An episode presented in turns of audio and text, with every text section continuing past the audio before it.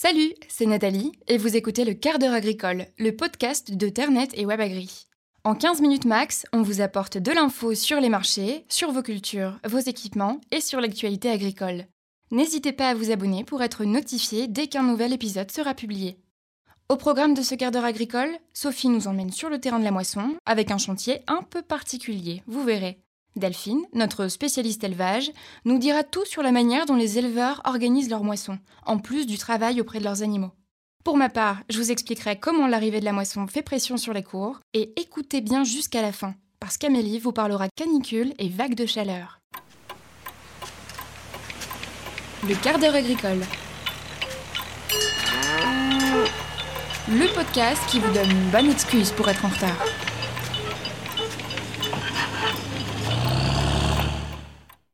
Parlons culture d'abord avec Sophie, qui nous emmène suivre un chantier d'endénage du colza. Une pratique qui avait quelque peu disparu avec l'arrivée de variétés de colza plus résistantes à l'égrenage, mais qui peut s'avérer nécessaire dans certaines conditions de culture. Je me trouve chez Stanislas Pieters, agriculteur à Iloin en Seine-Maritime, qui a recours à cette pratique pour la première fois cette année.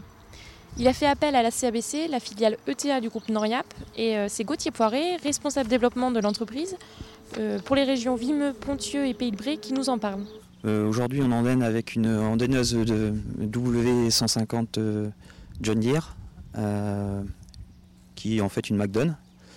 la particularité de la machine, c'est d'être, de pouvoir faire des andins très larges et pas forcément hauts ce qui va permettre un séchage de la matière beaucoup plus rapide euh, sur une coupe de 6 mètres avec un landin qui mesure à peu près 2 euh, mètres, 2 mètres 30 de large sur 30 euh, cm de hauteur, 30 à 40 cm de hauteur. Alors avec cette technique, la, récolte du colza nécessite donc une étape supplémentaire. Dans quelles conditions est-ce que cela va se justifier? Donc il y a différents facteurs. alors les, les, gens nous demandent pour on va dire trois motifs euh, donc le plus ancien des motifs, c'était euh, d'homogénéiser la maturité. Euh, à l'époque, on utilisait des, variétés plus lignées et on avait des difficultés à avoir des cultures homogènes. ensuite, les deuxièmes critères de choix pour endémier colza, c'est malheureusement des situations de salissement, comme on peut le constater aujourd'hui. En colza, on peut avoir des échecs de désherbage et le fait d'avoir beaucoup de verre dans le colza nous permettrait pas d'avoir une, récolte euh, correcte euh, avec beaucoup d'impuretés et euh, forcément un taux d'humidité qui serait, qui serait mal, mal contrôlé. Et la troisième solution aujourd'hui qu'on nous demande, c'est par rapport au, plan de aujourd'hui, on se retrouve avec beaucoup de colza associés.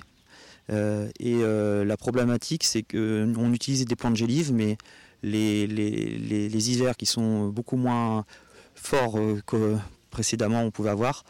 Euh, en tout cas, les années antérieures, on avait des hivers un peu plus rigoureux. Cette année, euh, on n'a pas eu du tout d'hiver, et, et, ce qui fait que les, les plants de campagne type fenu grec, euh, et févrole n'ont pas du tout gelé. Concernant le stade optimal pour endainer son colza, comment est-ce qu'on peut le, repérer? Donc on cherche un taux d'humidité qui soit entre 30 et 35 et pour cela, on regarde les ramifications secondaires du colza. il ne faut jamais regarder en principal parce qu'elle fausserait le jugement. Donc on, regarde les ramifications secondaires. Et euh, donc les gousses sont souvent jaunes. Euh, et quand on ouvre la gousse, euh, on peut retrouver des graines qui soient un petit peu jaunes, des noires brillantes, parfois rouges, et ça vous donne un taux d'humidité à peu près à 30-35%. Quand est-ce que je vais pouvoir venir le récolter avec la moissonneuse batteuse classique? Donc alors là, ça va dépendre des conditions climatiques. Euh, en situation, euh, on va dire, euh, normale d'été, on peut annoncer 4-5 jours après l'endémage pour les situations les plus simples. Ensuite, selon, le, selon les conditions plus humides ou tout du moins plus couverts, on va avoir un, temps qui est un peu plus, important. On peut aller jusqu'à 10 voire 12 jours de sèche d'endénage avant la récolte. Côté économique, la prestation d'un chantier d'endénage coûte 60 euros par hectare. Quels sont les bénéfices pour, euh, pour l'agriculteur? Donc euh, l'organisme officiel du colza euh, annonce un gain de 4 à 5 quintaux, Terrinovia. Ensuite, donc ça c'est pour la partie rendement. Ensuite, il y a quand même deux critères qui sont hyper importants. le premier, celui que les gens ne pensent pas forcément, mais c'est le taux d'humidité. Et pas forcément en hauteur, mais vraiment sur le niveau du séchage. Aujourd'hui, on bat des colzas sur l'est d'Amiens à, à 4,5-5% d'humidité, ce qui vous fait perdre 4 à 5% de rendement. Et le fait d'endainer un colza, vous allez avoir un colza qui est beaucoup plus homogène et donc un taux d'humidité qui sera aux alentours de 8 voire 9, donc euh, qui permet de garantir euh, la totalité du rendement. Euh, ensuite, sur la partie impureté également, selon les situations, on peut se retrouver avec des colzas qui soient aux alentours de 8, 9, 10, voire 15% d'impureté. Et le fait d'endainer, vous allez descendre votre taux d'impureté beaucoup plus bas. donc ce qui va vous permettre de gagner en moyenne euh, entre 10 et 15% euh, si on additionne les deux situations euh, par rapport à un colza classique. Merci Gauthier et retrouvez plus d'infos et aussi des photos sur le reportage dédié sur Internet. Merci pour ce témoignage. Et pour retrouver les tendances de rendement, rendez-vous sur moisson-live.com, initiative collaborative lancée par Comparateur Agricole et dont Ternet est partenaire. Cette carte interactive vous permet de renseigner vos résultats de moisson et de les comparer avec ceux de vos collègues agriculteurs. Participez et on vous fera profiter d'un accès gratuit d'un mois au contenu et services Ternet Pro. Et parce que les éleveurs aussi font la moisson, allons voir du côté de WebAgri comment ça se passe. Delphine, toi qui côtoies les éleveurs bovins au quotidien, comment s'organisent-ils Eh bien, figure-toi Nathalie qui se débrouille seule pour la moitié d'entre eux. Un sondage réalisé en juin sur WebAgri nous révèle que pour ceux qui demandent de l'aide, c'est la famille et les amis qui sont privilégiés devant l'entraide entre collègues. Peu d'entre eux embauchent un saisonnier et quasi aucun des répondants ne fait appel au service de remplacement. Alors pour en avoir le cœur net, on est allé demander à quelques-uns comment concrètement ils gèrent les vaches et la récolte en même temps. Pour Pascal, installé dans les Côtes d'Armor, pas question de moissonner. Il délègue ça à une ETA et fournit seulement une remorque d'appoint. Pour lui, on peut pas être partout. Et puis, avec 25 hectares de céréales à battre, ça vaut pas le coup d'avoir sa propre machine. En Seine-Maritime, par contre, chez Cédric, c'est lui qui conduit la moissonneuse, sa femme la presse, et ils embauchent alors deux jeunes pour conduire les tracteurs pour la moisson et délèguent la traite à leur apprenti passionné d'élevage. Tu veux un autre témoignage? Pour Yann dans la Somme, les récoltes mettent ses nerfs à rude épreuve car il manque de main-d'œuvre. Heureusement que la famille est là. Parce que gérer la batteuse, ses pannes, la presse, les achats de paille, le transport et les bêtes à côté, c'est franchement dur. Il pense même que battre soi-même quand on fait du lait et de la viande, ça relève de la folie. Tout ça, c'est trop stressant pour Laurent. En Ille-et-Vilaine, cet éleveur préfère gérer ça plus tranquillement. Les silos n'étant pas très loin, il moissonne et remplit les remorques en bout de champ que son frère va livrer après la traite. Et chez toi, Delphine, ça se passe comment? Alors, ceux qui me suivent sur les réseaux le savent bien, on est équipé de robots de traite, donc il n'y a déjà pas particulièrement de contraintes horaires. Ensuite, comme Pascal, on délègue la récolte, c'est un voisin qui conduit la moissonneuse, il n'y a que les remorques à gérer et surtout la paille. Parce qu'on le sait bien, pour beaucoup d'éleveurs, plus que le grain, ce qui nous stresse à la moisson, c'est quand même la paille. D'ailleurs, ne serait-ce pas la presse que j'entends là? Et le fait que la moisson soit en avance cette année, ça a un avantage ou pas pour les éleveurs justement? Oui, totalement. Ils vont pouvoir implanter des dérobés pour refaire du stock de fourrage. Couvert ou dérobé? Je m'y perds. C'est quoi la différence? Alors, une dérobée est un couvert, à la seule différence qu'on le récolte ou le fait pâturer par le troupeau. D'ailleurs, les couverts présentent parfois de très bonnes valeurs alimentaires, donc il serait dommage de s'en priver, d'autant plus lorsqu'on est un peu juste sans fourrage. Selon les résultats d'Arvadis, on est en moyenne à 0,76 UFL, 74 g de PDIE et 97 g de PDIN par kilo de matière sèche pour les couverts végétaux, et ça grimpe encore plus pour les couverts semés l'été et exploités en novembre, surtout pour les légumineuses ou les associations graminées légumineuses. Ah oui Mais alors, euh, comment savoir ce qu'il faut semer? Il existe tellement d'espèces différentes. Pour reprendre les conseils du GNIS, il y a 5 questions à se poser. Sur quelle période allons-nous exploiter l'interculture?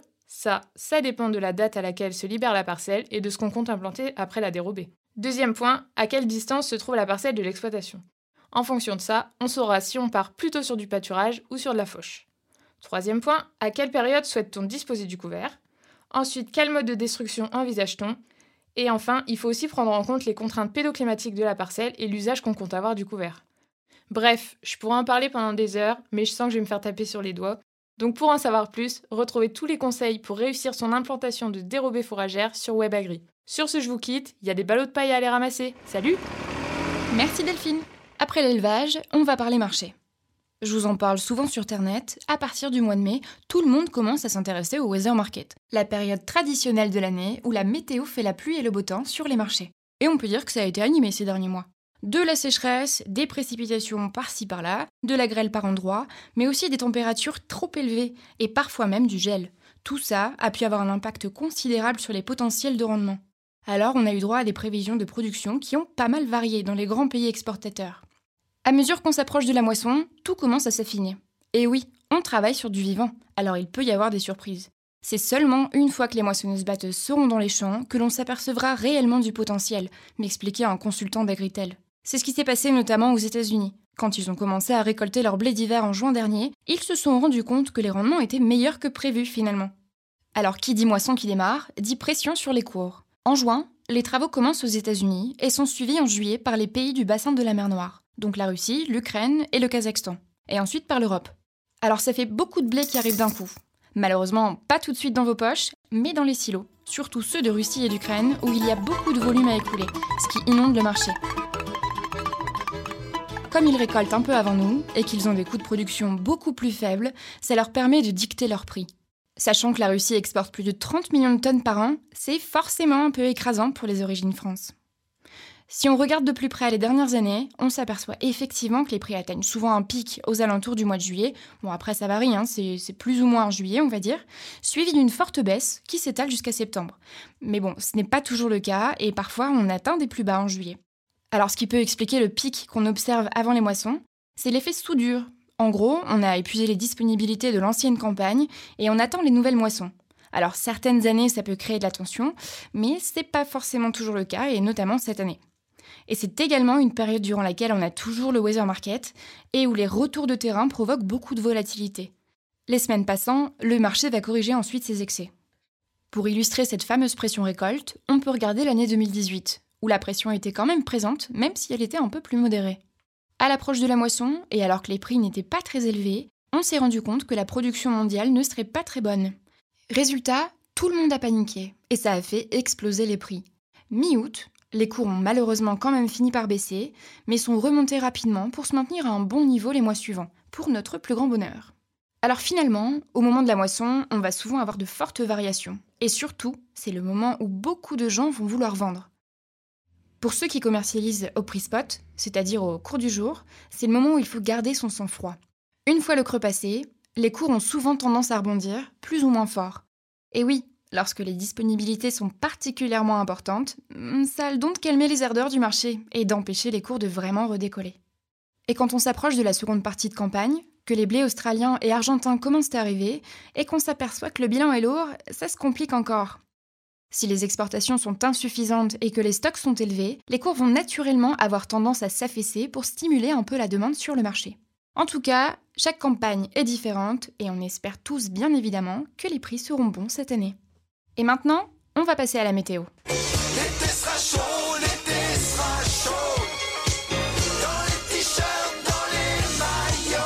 Waouh, ça met dans l'ambiance, ça dit donc. Alors Amélie, dis-moi, est-ce que c'est vrai que la chaleur sera au rendez-vous cet été sur toute la France? Sache déjà que le terme chaleur fait référence à un seuil de température spécifique. Il faut qu'elle dépasse les 25 degrés. Si elles vont au-delà de 30 degrés, on parle alors de forte chaleur, et au-dessus de 35 de très forte chaleur. Ok Amélie, mais alors, euh, est-ce qu'on va avoir une vague de chaleur cet été? Là aussi, attention aux mots. Il existe des termes bien spécifiques en fonction des seuils de température enregistrés et de leur durée. On va ainsi parler de pic de chaleur lorsque les températures sont au-dessus des normales de saison sur une période de 24 à 48 heures. La vague de chaleur correspond à des températures anormalement élevées, supérieures de 3 degrés par rapport à la température moyenne mensuelle, pendant au moins 3 jours. Et pour parler de vague de chaleur, il faut que cet épisode de température élevée concerne une vaste zone géographique. Ok, j'ai bien compris maintenant. Mais alors, euh, canicule ou pas cet été? Canicule, canicule, il faudrait pour cela que les températures soient anormalement élevées de jour comme de nuit, et plus précisément pendant au moins 3 jours et 3 nuits. Et pour les seuils de température, ce n'est pas le même selon les départements. Par exemple, à Toulouse, Météo France parlera de canicule si pendant 3 jours et 3 nuits, les températures ne descendent pas en dessous des 21 degrés la nuit et dépassent les 36 degrés le jour. Alors que dans la Manche, il faudrait que les températures dépassent les 31 degrés le jour et les 18 degrés la nuit pendant 3 jours. Lorsque ces seuils sont atteints, une alerte météo est déclenchée sur les départements concernés, à la différence des vagues de chaleur.